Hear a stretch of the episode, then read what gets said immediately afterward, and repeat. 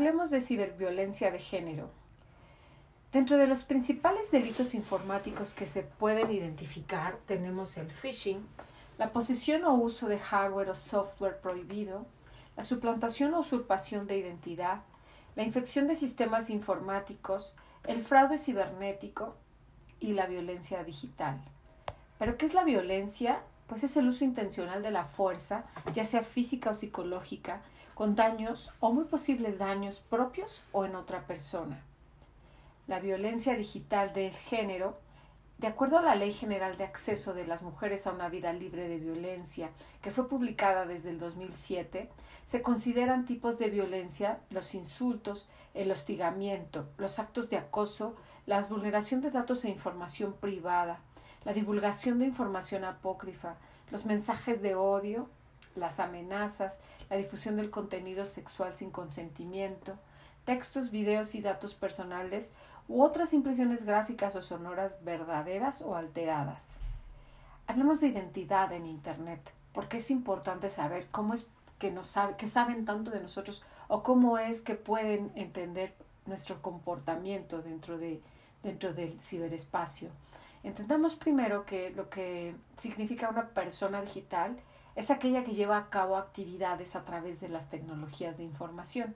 Y entonces, cuando nosotros accesamos a correo electrónico o tomamos clases en línea o damos clases, cuando hacemos compras de libros, viajes, eh, lo, que, lo que decidan a través del comercio electrónico, el manejo de audio y música, eh, los servicios eh, del gobierno cuando hacemos el pago de impuestos, los videojuegos, la banca en línea, todos estos tipos de servicios hacen de nosotros una persona digital. Pero, ¿qué es la identidad digital? La identidad digital es el conjunto de características o comportamientos por los que uno se siente que es el mismo y por lo cual se siente identificado. Cuando nosotros damos tanta información de lo que hacemos, de lo que vemos, de lo que escuchamos, eh, va creándose este, esta identidad y entonces pues pareciera que somos nosotros y claro que somos nosotros. Lo que es es que es nuestra identidad digital, es nuestra persona dentro del ciberespacio. Cuando nosotros compartimos eh, passwords, cuando nosotros compartimos tarjetas de números de tarjeta bancaria o inclusive nuestras mismas cuentas, cuando nosotros hacemos visita a sitios y no borramos ese historial de todo lo que hemos estado consultando, cuando ah, damos la ubicación de donde estamos y todavía está la información de donde hemos estado los días anteriores. Cuando creamos nuestro directorio y le ponemos nombre, dirección, teléfono, correo, eh, cumpleaños, cualquier cantidad de datos, hace de esto una identidad digital. Cuando generamos archivos y esos archivos los compartimos o nos comparten archivos, es parte de esa misma información que nos va, va creando nuestro perfil. Cuando creemos que estamos borrando información y la realidad es que hay información que se queda en la red, cuando damos nuestro número de seguridad social, en fin, cada que damos un dato personal o un dato personal sensible, se va construyendo nuestra identidad digital. Y esto, pues, es una clara eh, razón por la cual saben tanto de nosotros, pero saben tanto las empresas, sabe tanto el gobierno, sabe tanto nosotros, eh, nuestras amistades, sabe tanto todo el mundo porque nosotros estamos haciendo, eh, estamos actualizando todo el tiempo esa identidad digital. Mm, pero bueno, voy a darles algunos conceptos importantes que me parece detonan en muchas circunstancias un riesgo que si al momento de que nos ocurre le empezamos a poner nombre, quizá pueda ayudarnos a considerar ese relacionamiento.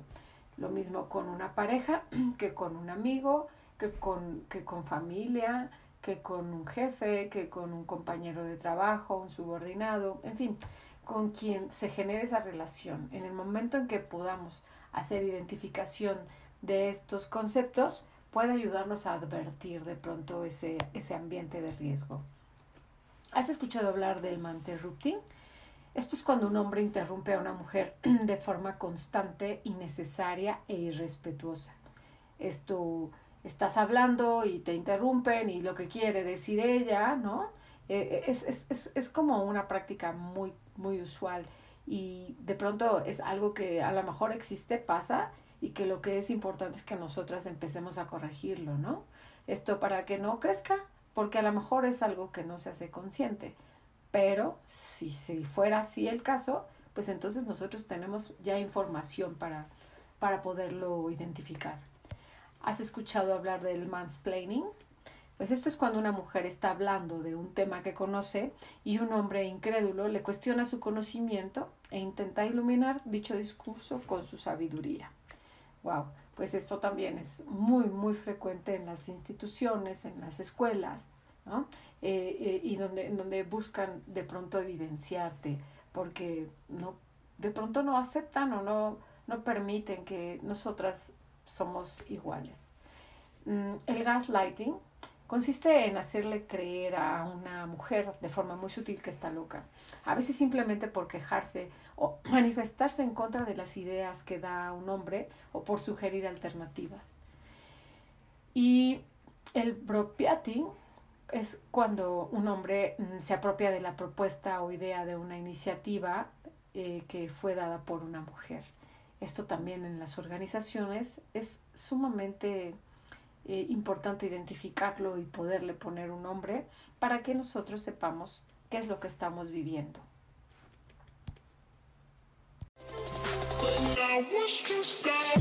Nos escuchamos la próxima semana en Tech.